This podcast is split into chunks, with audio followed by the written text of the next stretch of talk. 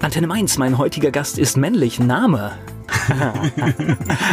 Moses Pelham. Alter? Mo, Mo, Mo, Mo, Moses Pelham. Okay, das ist auch ein, ein guter Trick. Geburtsort? Frankfurt am Main. Beruf? Mm, Musikproduzent. Hobbys? Mm, Oder ist es identisch mit dem Beruf? Musikproduzent. Gibt es sowas wie ein Lebensmotto? Ähm, ja, keins, das ich so präsent hätte. Okay. Ähm, Gibt es ein besonderes Merkmal, die Leute, die mit dir zusammenarbeiten, wenn die dich beschreiben sollen? Was sagen die über dich? Die sagen bestimmt, dass ich volles nette Kerlchen bin, hochprofessionell und ähm, leidenschaftlich arbeite. Moses Pelham, heute mein Gast hier bei Antenne Mainz. Heute geht es um Musik. Moses Pelham ist hier zu Gast bei Antenne Mainz. In Frankfurt geboren, also also richtig dort auch groß geworden. Jetzt äh, sehe ich dich aber hier vor mir und jeder kennt dich ja auch. Das heißt, du hast aber andere Wurzeln. Deine Eltern kommen wahrscheinlich woanders her, ne? Nö, meine Mutter kommt aus Frankfurt. Ah, der Vater ist es, genau, ja. Okay, das heißt amerikanische Wurzeln? Okay. Was hast du für, für einen Bezug? Warst du oft in den USA? Ja, so im Urlaub halt. Mit meinen Eltern halt Familie besuchen und so. Okay. aber nie dort gelebt. Ähm, ich bin bilingual aufgewachsen. Von daher habe ich natürlich nochmal, ein, also wir alle sind ja so amerikanischer Popkultur extrem ausgesetzt, ne? Filme, Musik und so weiter und so fort. Ich glaube, ich habe das natürlich nochmal anders verinnerlichen können, durch, durch die Sprache, Sprache und so.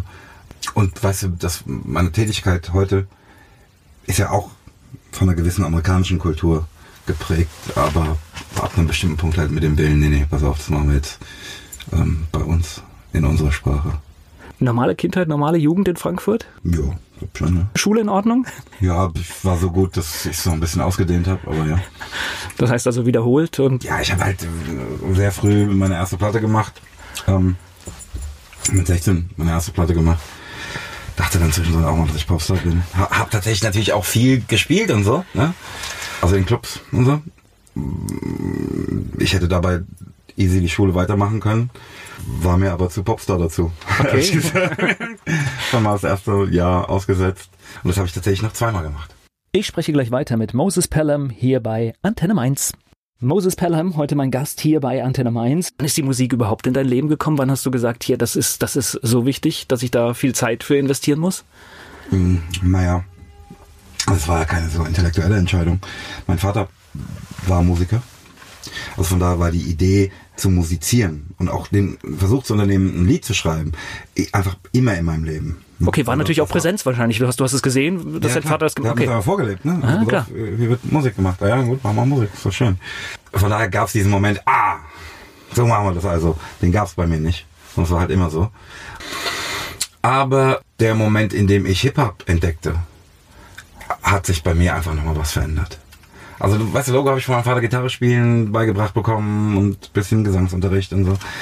Aber habe ein Schlagzeug geschenkt bekommen, weil ich mir das wünschte. Aber der Moment, in dem ich in New York, klischeehafterweise, ähm, zum ersten Mal Rap hörte, da hat sich für mich schon was verändert. Okay, das war dann so ein halt Aha-Erlebnis? Ja, es war dann, äh, erstens war das, das hatte ich noch nie gehört. Ne? Es war fresh und so, und es war einfach meins. Es war nicht so, dass mein Vater da alles besser wusste, sondern pass auf, das jetzt. es gibt da nichts Schlimmeres, als irgendwie die Musik äh, der Eltern ähm, zu feiern. Ne? Ich will doch irgendeine Form der Emanzipation. Ich will doch irgendwie, pass auf, ich hier, Revolution, was los? Ja klar, da haben es die Kids heute auch schwerer, weil ich meine, Ja, meine Kids, mein, ach ja, komm, da- nee, so, nee, so richtig, so richtig finden, was. nee, so richtig finde- finden sie nichts. Das, das ist auch eine gute Entschuldigung für die eine oder andere Platte, die es heute gibt. Ja, ja, das mag vielleicht sein. Das heißt, der Papa hat es aber auch gefördert, ne? Das heißt, äh, der fand das auch schon gut, oder? Ach, der fand es bestimmt nicht alles gut, was ich da hörte und machte später und so. Aber äh, das kann man halt anders sagen. Der hat das auf jeden Fall gefördert. Jetzt kommt der Moment, du hast ein Aha-Erlebnis gehabt hier, das ist die Musik, aber wann, eigene Platte mit 16, da, da ist ja ein Weg dahin. Das heißt, ähm, wie, wie hast du dieses Ziel verfolgt? Das ist ja, ich sag mal, relativ jung auch. Ja, das war kein Ziel. War, Einfach gemacht. Ja. Also ich habe ganz spielerisch, also überhaupt nicht, ah, wir müssen das, das erreichen, null. Sondern ich habe einfach alles mögliche gemacht, ne? Basketball gespielt, Fußball gespielt, Fahrrad gefahren, ähm, Skateboard gefahren und halt Musik gemacht. Gerappt. Alles andere wurde, Fußball wurde dann halt so nach drei Stunden langweilig, Basketball nach sechs Stunden. Musik gar nicht. Überhaupt nicht. Okay. War einfach immer spannend. Und wie muss es war auch nicht so, ach, ich bin jetzt müde. Nee, was geht ab? Einer geht noch. Wie muss ich mir das vorstellen? Erste Platte, bedeutet das so richtig mit Studio, wie es jetzt bei mir im Kopf entsteht? Oder? Ja, schon, also ein Kellerstudio, ne? Aber ähm, ich lernte dann jemanden kennen, der hieß Rico Sparks, Eddie Action. Der sah aus, als sei er aus einem Hip-Hop-Film besprungen, ja. War auch, keine Ahnung, acht Jahre älter oder so. Vielleicht sogar zehn. Der wurde dann so ein Mentor für mich. Und der hatte halt ein Studio, in dem ich mit Freunden, mit denen ich eine Gruppe bildete, auch rumhing. Und irgendwann wurden wir dann in seine Gruppe aufgenommen. Okay. Was halt so ein Ritterschlag war für uns. Ne? Und hingen da mit den Großen rum. Die lebten uns das vor. Und der bastelte da in diesem Studio auch an, an einem Gesangsstück. Das hieß I, I, I, What We Do for Love. Da habe ich zwei Wochen lang auf den eingewirkt, bis er gesagt hat, ah ja gut, dann rip halt. dann habe ich halt drauf gedacht und so kam ich zu meiner ersten Platte. Ganz einfach. okay. Und Platte ist dann, wir reden jetzt ja immer von Platte, aber ja, ist ja, CD beides. Also wirklich alle, alles da. Was ist das für ein Gefühl, das in, in der Hand zu haben? War super. Ja? War wirklich super. Also das war für mich echt eine sehr, sehr glückliche Zeit und halt wie gesagt auch mit den Leuten, die mir da voraus waren, von denen lernen zu können die ganze Zeit. Das war toll. Ich spreche gleich weiter mit Moses Pelham hier bei Antenne Mainz. Moses Pelham hat uns schon von seinen ersten Berührungen mit der Musik erzählt, wann er das erste Mal auf einen Song gerappt hat. Heute ist er hier zu Gast bei Antenne Mainz. Ab diesem Zeitpunkt äh, hast du aber dann schon geahnt, das wäre etwas, was man im Leben machen könnte? Oder träumt man da gar nicht von? Ja. Ich weiß nicht, ob das da ein Berufswunsch wurde schon ich habe dann nochmal eine Platte, die, weil das war ja eigentlich seine Platte, Rico Sparks featuring Moses P, bla bla bla. Ähm, ich habe dann irgendwie ein halbes Jahr später eine eigene Platte gemacht, die dann irgendwie auch in den Charts war und so. Und auf die folgte dann ein Album, mit dem ich unfassbar unglücklich war. Also wie es halt ist, dann ist halt so ein Hit, ne? Und dann muss halt schnell ein Album gemacht werden. Und ich habe halt auch eigentlich überhaupt keine Ahnung, ne? Weiß gar nicht, wie ich da reingerutscht bin kommen halt noch andere Produzenten dazu, die halt wirklich schon das eine oder andere gerissen hatten ne, und sich ein bisschen auskannten. Und so machen wir das jetzt, lalala. Und ich merkte, wie mir das Ganze so entglitt. Halt. Das heißt, auf einmal hat man nicht mehr äh, eigentlich sein Stück in der Hand. Ist das, ist das ein bisschen so? Das hat mit meinen Stücken irgendwann überhaupt nichts mehr zu tun. Ja, ja. Also das waren halt noch meine Raps, aber auf Stücken, die ich mir so nie ausgesucht hätte. Ich habe mich aber auch in dem Moment nicht beschwert, sondern ich äh, stand da so mehr so mit großen Bambi-Augen ähm, es ging halt auch alles wirklich sehr, sehr schnell. Ja. Ähm, ich war auf jeden Fall damit dann fürchterlich unglücklich, als diese Platte, dieses Album dann veröffentlicht wurde. Ähm, und das war der Moment, in dem ich mich entschied, bis dahin wollte ich nur rappen, ne? Das war der Moment, in dem ich mich entschied, selbst Musikproduktion machen zu wollen. Ich, wie gesagt, ich war wirklich sehr, sehr unglücklich. Ähm, es war bestimmt eine der schlimmsten, also empfunden, schlimmsten Zeiten in meinem Leben, die aber natürlich für was gut waren, weil sonst stünde ich jetzt überhaupt nicht hier. Na klar, hat dich zu einem Prozess äh, gebracht äh, und, und, und dann hast du gesagt, das will ich lieber selber machen, als dass Voll. jemand reinredet. Ähm, ich weiß nicht mal, ob da so oh, Berufswunsch will jetzt Musikproduzent werden. Ne? Da war ich so 17, 18. Ich, wie gesagt, ich weiß nicht, ob ich das Berufs, als Beruf machen wollte. Ich wollte es halt machen. Ne? Und ich wollte auf jeden Fall nicht mehr auf Beats von anderen Leuten rappen. Ich wollte einfach die Kontrolle über diese Sache haben. Ich ging dann noch ganz normal zur Schule, habe dann einfach nochmal ein Jahr unterbrochen, weil das Studio, in dem ich arbeiten durfte, halt tagsüber für Filmproduktion und Werbeproduktion benutzt wurde und ich halt nur nachts rein konnte. Das heißt, ich habe es dann ein Jahr lang so gemacht, bin dann, es gibt eine Zeile in so einem Rödler Matran Projektlied, die lautet irgendwie, ich habe gepennt in der Schule, die Klasse hat gelacht, dann bin ich aufgewacht, ich habe die Nacht im Studio verbracht. Das ist die Wahrheit. Es war so, ne? Ich habe nachts im Studio geschafft, danach dann in die Schule, bin dann halt irgendwann eingepennt. Und so nach einem Jahr, das so lief, habe ich dann halt auch gesagt, hier, ich muss jetzt hier nochmal ein Jahr Pause machen. Wieder ein Jahr ausgesetzt und mich auf Musikproduktion konzentriert, nachts halt gebastelt ähm, so tagsüber bis vier gepennt halt. ja, gehört dann dazu. Also Priorität war definitiv die, die Musik. Also, ja, aber es äh, war nicht so, dass ich, äh, also meine Eltern haben das schon, wie gesagt, gefördert und auch echt viel mitgemacht, auch mehr mitgemacht, als andere es jemals gemacht hätten, andere Eltern. Auch so, dass ich jetzt mir das einen gewissen Respekt abbringt, ne? muss ich ganz ehrlich sagen, ähm, dass die so ein Vertrauen in den Jungen da hatten. aber dass ich die Schule ganz abbreche, hätten sie nicht geduldet. Ah, ich bin ja. Schulabbrecher. Ich weiß, was meine Eltern mitgemacht ja. haben und das mitgetragen haben. Da muss man echt Respekt vor haben. Also das ist. Ja. Also dass sie sagen, pass auf, ja, kannst du mal ein Jahr Pause machen, kein Problem. Aber. Aber mach's fertig. Ja, ja, voll. Also ich, ich glaube, also dieser richtige Punkt, an dem ich sagte, okay, ich will das wirklich hauptberuflich machen, war erst nach dem Abitur. Da ich schon die Röller Matrein Projektplatte fertig produziert. Ich weiß wirklich ganz genau, wie das war. Der Tag, an dem wir Abitur schrieben, sind die anderen in den Park gegangen, feiern. Und ich bin ins Studio gefahren und habe mich dort mit Leuten von der Plattenfirma getroffen und habe den Rödler Matrein Projekt angetreten. Ich spreche gleich weiter mit Moses Pelham hier bei Antenne Mainz. Ich bin Volker Peach. Antenne Mainz, Moses Pelham ist hier zu Gast bei Antenne Mainz. Er hat uns schon verraten, direkt nach dem Abitur ging es direkt ins Musikbusiness. Hätte es auch eine andere Option gegeben? War dann noch eingeschrieben für Rechtswissenschaft, ähm, aber die Platte funktionierte halt. Das war, das ist jetzt wirklich die Kurzfassung, ne? Da waren wirklich ganz fürchterliche Momente dazwischen, ne?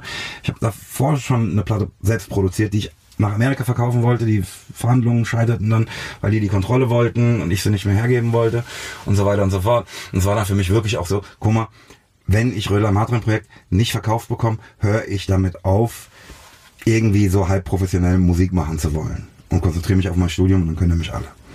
Okay, ich ähm, merke ja auch, eingeschrieben, das heißt, Studium war ja tatsächlich im Hintergrund sowas wie Plan B, ne? Auf jeden Fall. Okay. Ähm, aber über, ich weiß gar nicht, ob Plan B, ne?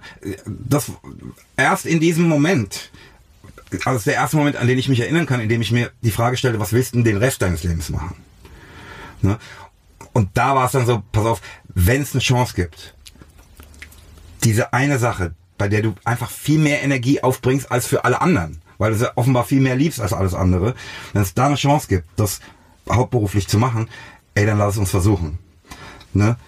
Und als dann Röder Matren Projekt, als ich abzeichnete, dass da was geht, ähm, bin ich eigentlich mehr zur Uni gegangen. Ja, klar. Und, und, und rückblickend ist es definitiv der bessere Weg, ne? Das ist. Ach du, ich, ich pass auf, ich äh, kann mir auch vorstellen, als ähm, Rechtsanwalt irgendwie glücklich ähm, zu werden.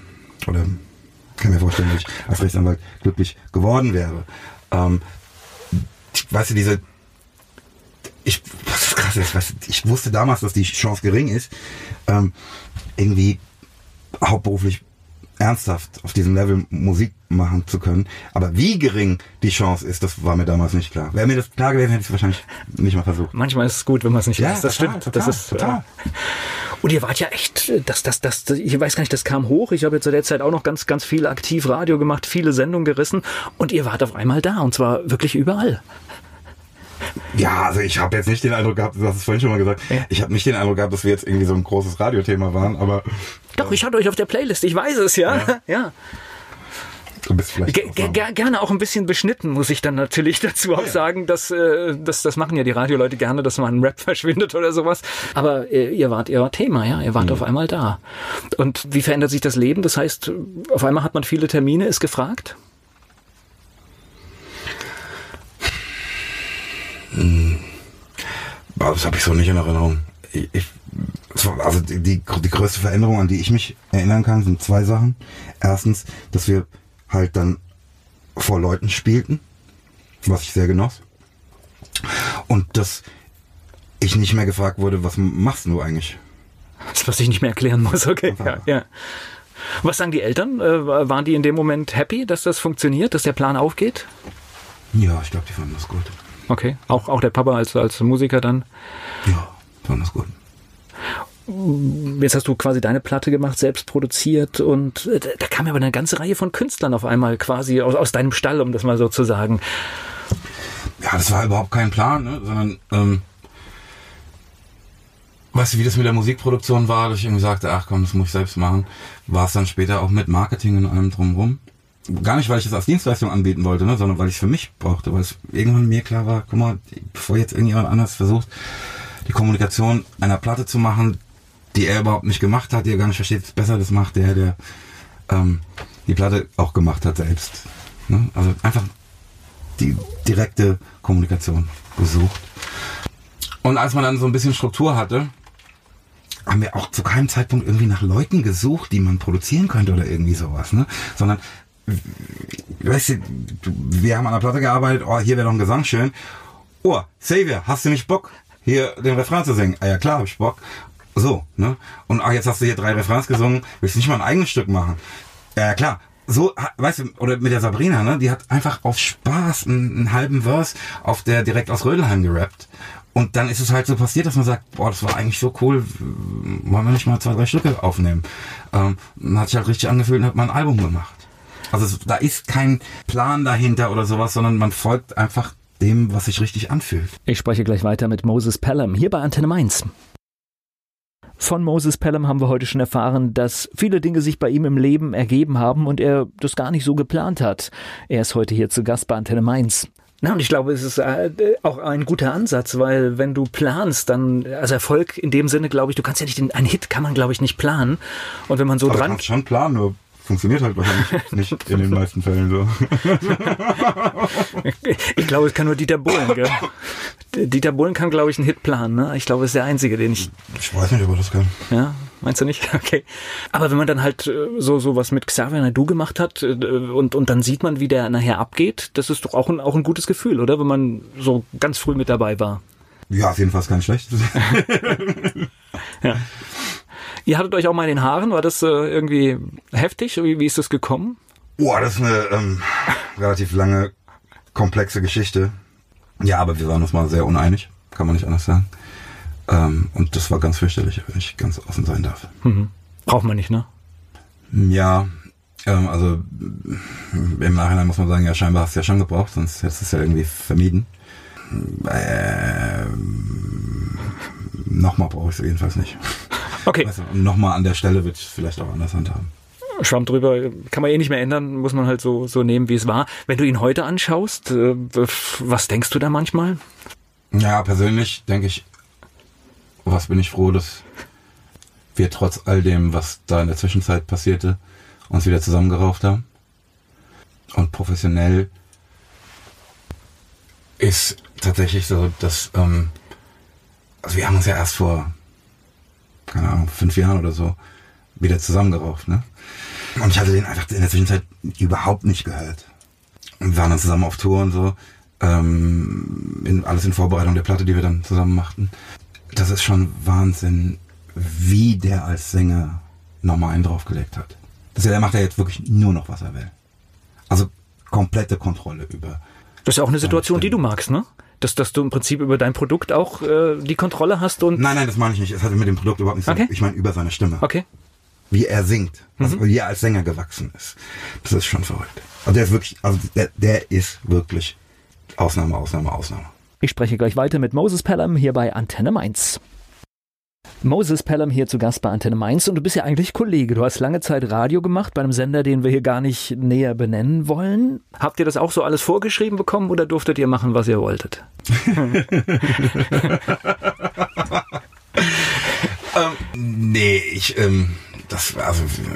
Das also ich ahne ja schon was, ja. Das war so eine Schnapsidee, ne? Der, ähm, ein Bekannter von uns, der damals ähm, der Redakteur dieses Senders war, hatte wirklich, also wirklich richtige Schnapsidee, ne? Hier, pass auf, hast du nicht Bock, eine Sendung zu machen, Moritz? Ja, Nachtfalke habe ich immer gern geguckt und ich interessiere mich auch irgendwie ein bisschen für Musik, warum nicht? ähm, ja, Grundkompetenzen sind da. Also ich denke, wer, wer, wer Musik macht, sich mit dem Thema beschäftigt, der hat bestimmt auch was zu erzählen. Ja, klar, aber das ist halt, weißt du, so meine Vorstellung von Radio und die von Leuten, die professionell Radio machen, gehen wahrscheinlich so ein bisschen auseinander. Irgendwie war das halt so, pass auf, Moritz, mach da, was du willst. Okay, mache ich. Ähm, das, darfst, das darfst du heute Radiomachern gar nicht sagen. Ich würde, die würden, glaube ich, an die Decke springen. Ja, also wir haben da fünf oder sechs Jahre lang wirklich jeden Sonntag zwischen ähm, 22 und 0 Uhr die Sendung, die die Nachtschicht hieß, gemacht, bei der wir einfach nur unsere Lieblingsplatten gespielt haben. Also wirklich von LPs gespielt, ne? Also so, keine Singles, sondern LP-Tracks halt. Und dazwischen über was uns gerade beschäftigte uns unterhielten, ne? mit Leuten, die anriefen, hatten so ein Rätsel, das wir manchmal machten oder eigentlich jedes Woche, Wochenende machten. Und da gab es dann immer eine Rätselfee und so. Das war wirklich, und haben da bei uns betrunken. Das war super. Und, oh, das hört sich dann am Konzept an hier. Ja, ja super, super. Hat auch wirklich viel Freude gemacht. War aber auch ähm, viel, viel zeitintensiver als die meisten sich vorstellen. Also weil es waren halt nicht nur die zwei Stunden, sondern hast dann immer halt irgendwie noch einen Tag damit verbracht, die Platten zusammenzusuchen, die du spielen willst. Und also so willst es ja gut machen und dann, voll, und, und, wenn du die Gelegenheit voll. hast, Sachen zu spielen, die sonst auch nicht laufen, finde ich, da muss man es doppelt gut machen. Ne? So ist es. Ja. Äh, hat viel Freude gemacht, aber ich glaube so sechs Jahre haben wir es gemacht und dann war auch irgendwann gut. Waren wir auch so ein bisschen müde und ich wurde dann oft gefragt, ja, was machst du jetzt sonntags? Ähm, du, ich kann auch ähm, Platten hören und mich betrinken, ohne dabei Radio zu machen. das heißt aber wirklich, äh, wenn du, wenn du sagst LP-Tracks, das heißt dann auch wirklich irgendein Stück, das, das dir gefällt und das gar nicht im Mainstream ist, das viele ja, gar nicht kennen. Immer, was immer auf der Playlist war, schied für uns allein deshalb schon aus. Ne? Okay. Also, ist ja klar. Also es war schon so eine Sendung, ähm, da haben dann auch Leute geschrieben, okay, was sind das für zwei Idioten, die da gerade auf dem Sender sind? Ja gut, das ähm, ist dann polarisierend, das ist aber normal. Krass, ja, ganz ja. krass. Ähm, und Leute, die die Sendung feierten, sagten dann auch, ähm, aber den Sender kann man sonst nicht hören, ne? Also den kann man zwei Stunden in die Woche hören. Also das war bestimmt am Anfang für den Sender auch witzig, ne? Was auch was war, über das man redete. Ich glaube, irgendwann war es halt auch für den Sender nicht mehr so spannend. Ja, wobei ich das eigentlich auch schön finde, wenn du in den Zeiten, sag ich mal, wo es jetzt auch beim Privatsender nicht um das Geschäftliche geht, äh, und das ist abends der Fall, finde ich sehr gut, wenn du Dinge wagst. Nur so kann ja auch irgendwas passieren und sich verändern. Ja, ja wenn deine Haupthörerschaft einfach zwei Stunden die Woche deinen Sender nicht hören kann, ist halt auch komisch. ja, das sind ja, das sind ja abends, abends weniger. Aber, aber wie, wie, wie, im Leben, es hat alle seine Zeiten und dann war es halt auch, auch, auch vorbei. Könntest du dir das aber trotzdem wieder mal vorstellen? Vielleicht nicht dauerhaft, sondern einfach mal. Äh ja, das ist echt wirklich so eine harte Verantwortung. Ehrlich, also weil, also wenn du weißt, pass auf, jeden, es war ja eine Live-Sendung, ne? jeden Sonntag um halb zehn bist du aber in Wilbel. Also das war schon, also mir hat das unfassbare Freude gemacht, verstehe mich da nicht miss, aber es war auch eine Befreiung, als wir dann gesagt haben, so jetzt reicht's. Haben wir so eine letzte Sendung auf dem Club gemacht, groß gefeiert, es war toll. Aber danach dann den Sonntag auch frei zu haben, war auch toll. Wenn ich sowas nochmal machen sollte, müsste es über die Grenzen von Hessen hinausgehen, damit es sich irgendwie lohnt. Und ich weiß nicht, ob es eine Live-Sendung sein müsste. Gut, gibt es ja heute fantastische Möglichkeiten. Da hat sich ja auch viel, viel geändert und ähm, auch die nationalen Möglichkeiten mhm. gibt es tatsächlich heute, die so nicht da waren früher. Also ja. könnte halt, noch mal was werden. Ich, ja, also hat ganz heißes Thema hier. Mist. Ich habe halt einfach im Moment auch ein paar andere Sachen in meinem Leben, ähm, die viel Kraft und Zeit kosten. Moses Pelham zu Gast hier bei Antenne Mainz.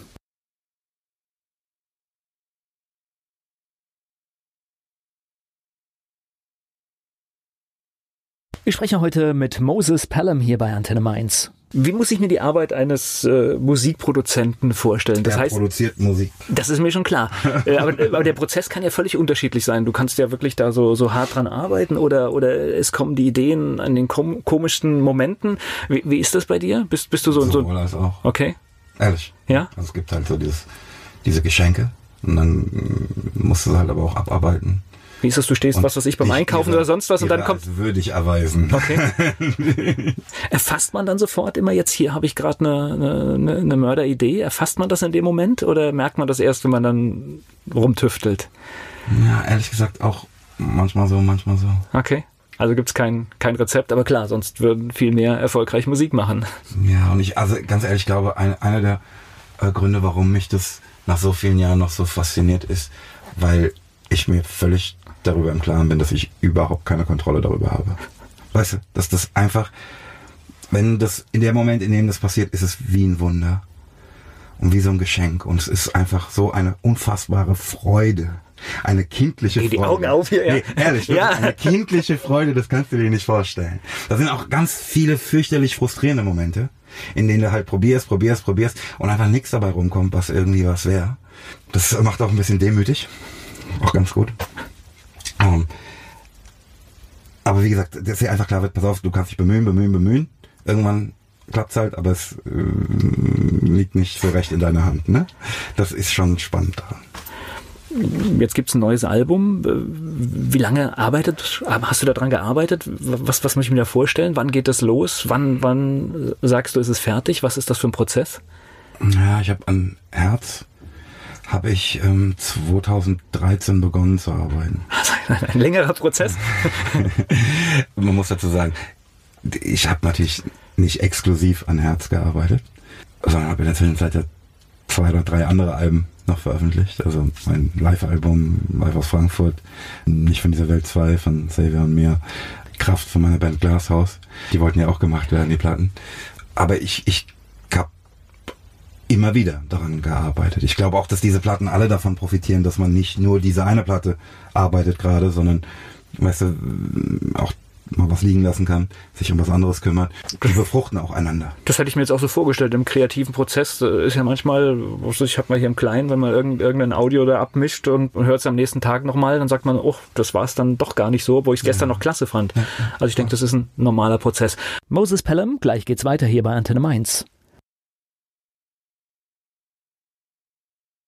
Musik ist heute das große Thema. Moses Pelham ist hier zu Gast bei Antenne Mainz. Und dann geht mit neuem Album dann der ganze Promotion-Rummel los?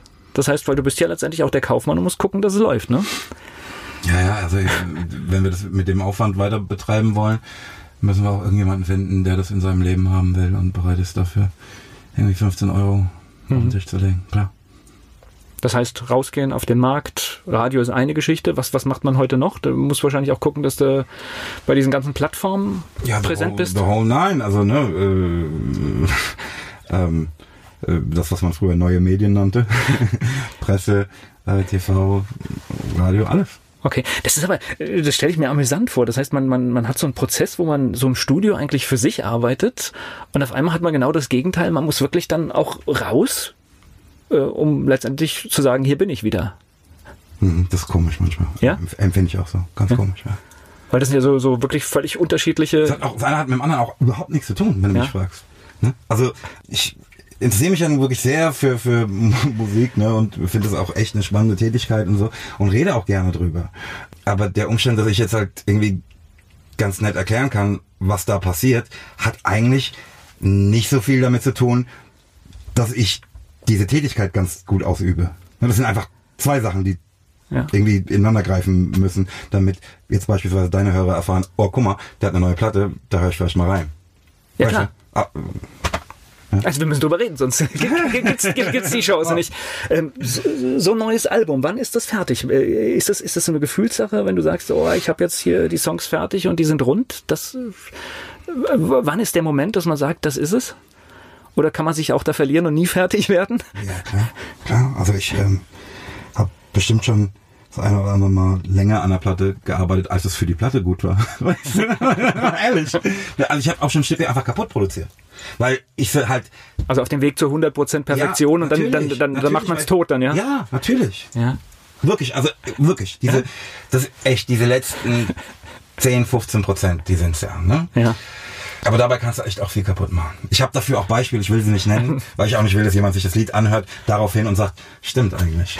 ähm, aber es gibt, also ich habe wirklich eindeutige Beispiele dafür, dass ich schon Stücke verschlimmbessert habe. Aber so wie ich dich jetzt äh, hier kennengelernt habe im Gespräch, es gibt dann der Moment, wo du sagst, das ist jetzt für diesen Moment das Beste, was ich daraus machen kann und jetzt geht's los. Ja, ich hab's halt ganz gerne, wenn ich dann nochmal irgendwie ein Vierteljahr liegen lassen kann und mir dann nochmal anhören kann. Okay. Aber das kann man auch nur, wenn man alles selbst in der Hand hat. Ne? Wenn du jetzt äh, einen Vertrieb hast, eine Plattenfirma irgendwie drin hast, die wollen ja dann irgendwann auch, dass du rausgehst. Ne? Da, da ist man auch nicht mehr sein eigener Herr. Ne? Deswegen ist es doch ganz gut, so alles selbst zu lösen. Ja, ich habe ja, so ist ja nicht, ich habe ja auch Partner. Ja. Ähm, aber ähm, also wenn du dir da unsicher bist, lässt halt einfach daheim noch drei Monate legen, bevor du es irgendjemand noch zeigst. okay. und das heißt, machst du auch, ja? Das heißt, das äh, schließt dann ab und sagst, jetzt warte ich mal und. Ja, klar. Also diese, diese, ich, deshalb genieße ich auch an mehreren Sachen gleichzeitig zu arbeiten, weil ich dann halt auch was mal liegen lassen kann. Und mal mit frischen Ohren hören kann. Und nicht, weil, weißt du, wenn ich eh schon weiß, was als nächstes passiert auf dem Stück, kann ich es ja überhaupt nicht mehr objektiv hören. Ne? Ich weiß ja gar nicht, ob die Empfindung, die ich habe, die ist, weil ich weiß, was jetzt kommt, oder weil ich, also überrascht werde ich jedenfalls nicht von irgendeiner Wendung in dem Stück. Okay. Weißt du? Ähm, das passiert dann tatsächlich eher, wenn du mal ein bisschen Abstand dazu gewonnen hast. Also ich glaube, dass das für die Produktion super ist. Und ich merke auch, ne, ich weiß ich mach dann an einem Abend, komme ich heim mit zehn Mixen von einem Stück, bei denen ich denke, wunders, was für ein Unterschied in den Mixen ist. Wenn du da dann merkst, pass auf, ich, ich weiß nicht mehr. Und lässt es mal liegen und gehst einen Monat später dran, hörst du diese zehn Mixer an und selbst nicht mehr weißt, was der Unterschied in den Mixen ist, da weißt du doch, dass du deine Zeit verschwendest. Ne, das ist eine Erfahrung, die musst du ein paar Mal machen. Dann merkst du, nee, jetzt lass mal liegen. Volker Pietsch im Gespräch mit Moses Pelham hier bei Antenne Mainz. Moses Pelham ist mit seinem neuen Album hier bei Antenne Mainz. Was da auf das Album draufkommt, Entscheidest du das alleine oder hast du irgendjemanden, den du ins Vertrauen hast und dir sag, hör mal, was meinst du dazu? Na, erstmal ähm, arbeiten wir am Studio zu zweit. Mhm. Ähm, der andere Mann bei Glashaus, der Martin Haas, mit dem produziere ich seit 30 Jahren zusammen Musik. Ähm, das heißt, jeder weiß, wie der andere tickt. Oder vielleicht auch nicht. Oder ist überrascht, wenn was passiert? ja, also überrascht sind wir, glaube ich, voneinander nicht mehr so oft. Ähm, also das hat schon so ein bisschen eingespielt, würde ich mal sagen. Ähm, also da gibt es natürlich auf jeden Fall einen Austausch, der mir auch gut tut. Ähm, aber weißt du, die letzten Dinge, mit denen ist man dann doch allein. ist doch klar. Das war im Leben ja auch. Aber wer, wer hört es als erstes, außer, außer euch beiden? Auch wenn ich ganz besonders entflammt bin von irgendwas, dann müssen die Menschen bei mir im Büro, ähm, ob sie wollen oder nicht. Stefan. Kriegen die während des Prozesses schon was mit oder sind die dann auch in der Situation? Je nachdem, wie begeistert ich gerade bin. Okay. Das heißt, wenn du jetzt sagst, hier, ich habe gerade die geniale Idee und dann äh, rennst du auch aus dem Studio raus damit, ja? Ja klar, ach du, ich dann manchmal okay. in, in dem einen Raum im Büro und sag, ach, ich wollte euch mal was vorspielen. Was hat sich seit, seit du Musik machst technisch verändert? Ich glaube, heute sind die, die Möglichkeiten, die man im Studio hat, noch um einiges. Größte Errungenschaft von allen. Erstens Total Recall. Ne, früher war das ja so, pass auf, ich hab's auf dem Pult. Das muss jetzt fertig werden. Sonst kann ich nicht mit dem nächsten Stück anfangen. Ja. Ne, weil die Einstellung kriegen wir nie wieder hin. Nie wieder. Weißt du, dass das weg, das hat mich so gestresst, so fürchterlich gestresst, dass das weg ist. Ich sag, du, pass auf, ich lasse drei Monate liegen. Innerhalb von zwei Minuten ist das Ding wieder auf, genau da, wo wir vor drei Monaten das waren. Das heißt, man lädt das und das im Prinzip der Mix ist genau genauso Wahnsinn. eingestellt. Ja. Beste Leben. ne? Und zweitschönste Errungenschaft, Bouncen. Also, dass du nicht früher, also ich weiß, die Leute, die denken, wissen ja überhaupt nicht, wovon ich rede, die denken, das spinnt. Aber früher war das so, pass auf, wir haben auf DAT aufgenommen, ne? Pass auf, das, du hast dann den Mix in Echtzeit ja. aufgenommen. Aber heute gehe ich ja mit zehn Mixen abends aus dem Studio die innerhalb von zwei Sekunden gebounced wurden. Das also, Ding ist fertig, ja, ja. Verstehst du? Und jetzt, jetzt, jetzt, müssen wir wahrscheinlich noch vielen erklären, was eine DAT ist, ne? Ja, gut. Ja, das, das, war mal so eine Möglichkeit, was aufzunehmen digital, ne? Ja. Ich spreche gleich weiter Moses mit Moses Pelham heute hier zu Gast bei Antenne Mainz. Jetzt haben wir viel über Musik geredet. Lass uns noch mal ganz kurz über das Essen reden. Das Essen? Ja. Was gibt's denn? Ähm, na, hier gibt's nichts, aber ähm, äh, was isst du denn so? Ähm, was esse ich denn? Heute habe ich tatsächlich noch gar nichts gegessen. Aber am liebsten esse ich so einen ähm, so gebratenen Tofu. So irgendwie thailändisches, aber scharf nicht. Also süß-sauer hasse ich wirklich. Ähm, so scharf halt. Ähm, Pizza mag ich, mag Pasta. Ähm, Aus dem Tofu höre ich dann auch, das ist eine Einstellung, was du isst, ja? Eine Einstellung? Ja, das ist, äh, das heißt, du isst nicht alles, ne? nee, ich esse nicht alle. ja, ich mag auch so Fastfood-Zeug natürlich. Mhm. Pizza, Pommes, Burger, sowas. Okay. Ja. Das heißt, äh, du, du, worauf ich hinaus will, du, du lebst vegan? Keine oder? toten Tiere und auch keine oh. tierischen Produkte, nee. Okay. Das war eine bewusste Entscheidung. Wann, wann, wann kam das in deinem Leben, dass du gesagt hast, du machst das nicht mehr? Also wie gesagt, ich bin auch, äh, ich bin Vegetarier seit, mhm. äh, boah, das war halt mit den Kindern kam das jetzt äh, und mittlerweile treiben mich meine Kinder auch so weit, dass äh, auch die tierischen Produkte Stück für Stück verschwinden. Wie alt sind deine Kinder? 13 und 15. Oh, wie schön. Ja. Wie schön. Da tut sich was, sage ich dir. Das geil, ist äh, geil, geil. Das höre ich ganz oft. Ne? Und es ist das wirklich umgekehrt. Das heißt wirklich, wir haben quasi das, das Vegetarische vorgelebt und, äh, und jetzt sagen die, oh, das mit den Eiern finden wir nicht gut und, oh, und das mit der Milch und auf oh, einmal. Schön. Ja. Finde ich toll. Und das äh, ist, ist kein Einzelfall. Gibt es also durchaus. Nee, gerade, gerade bei den Mädels passiert hab, da ganz viel. Ja. ja. Krass. Also das ist schon irgendwie. Toll.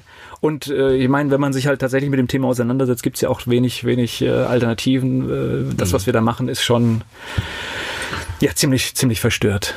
Ja, also Aber, so war es bei mir auch. Ne? Also ich habe ähm, 99 bin ich Vegetarier geworden. Und ähm, ey, ich weiß. Oh, das haben wir etwa zeitgleich gemacht, ja. Das ist so etwa um den Dreh, ja. Ich weiß bestimmt seit fünf, sechs Jahren, dass das, was ich mit ähm, dem vegetarischen Leben erreichen wollte, nämlich ähm, nicht für Tierleid verantwortlich zu sein, auf diesem Wege eben überhaupt nicht zu erreichen ist. Ähm, hatte aber dann Angst, ich glaube Angst vielleicht ein zu großes Wort ist, aber Bedenken, so Lebensqualität zu verlieren. Ich habe sehr gerne Käse gegessen. Auch das wird Alles. besser, auch das wird besser. Auch da gibt es Alternativen, die durchaus schon brauchbar ja. sind, ja. Also ich will jetzt nicht sagen gut, ich sage brauchbar, sage ich. Ja, da gibt's, da gibt's auf jeden Fall noch Platz. Ne? Aber ist auch wurscht, weißt du, pass auf, ich habe sehr gerne Käse gegessen, aber pass auf, ich brauche auch keinen Käse. Ich ähm, esse immer noch sehr, sehr gut, genießt es, habe ganz viele Sachen kennengelernt, die ich vorher überhaupt nicht auf dem Deckel hatte ich, die, die alle Bedenken, die ich da hatte, sind, haben sich als völlig unbegründet erwiesen. Aber was ich damit eigentlich nur sagen wollte, es hat dann hat einfach nochmal zwei, zweieinhalb Jahre gedauert, bis ich das, was mir klar war, dann plötzlich klar wurde, auch wirklich umsetzen konnte hm. ähm, und vegan wurde. Und das war vor, keine Ahnung, dreieinhalb Jahren oder so. Und fühlt sich gut an, ne? Fühlt sich super. Also um, wirklich, das sagen ganz viele. Einzige, was ich daran bereue, ist es nicht schon früher getan zu haben. Ich spreche gleich weiter mit Moses Pelham hier bei Antenne Mainz.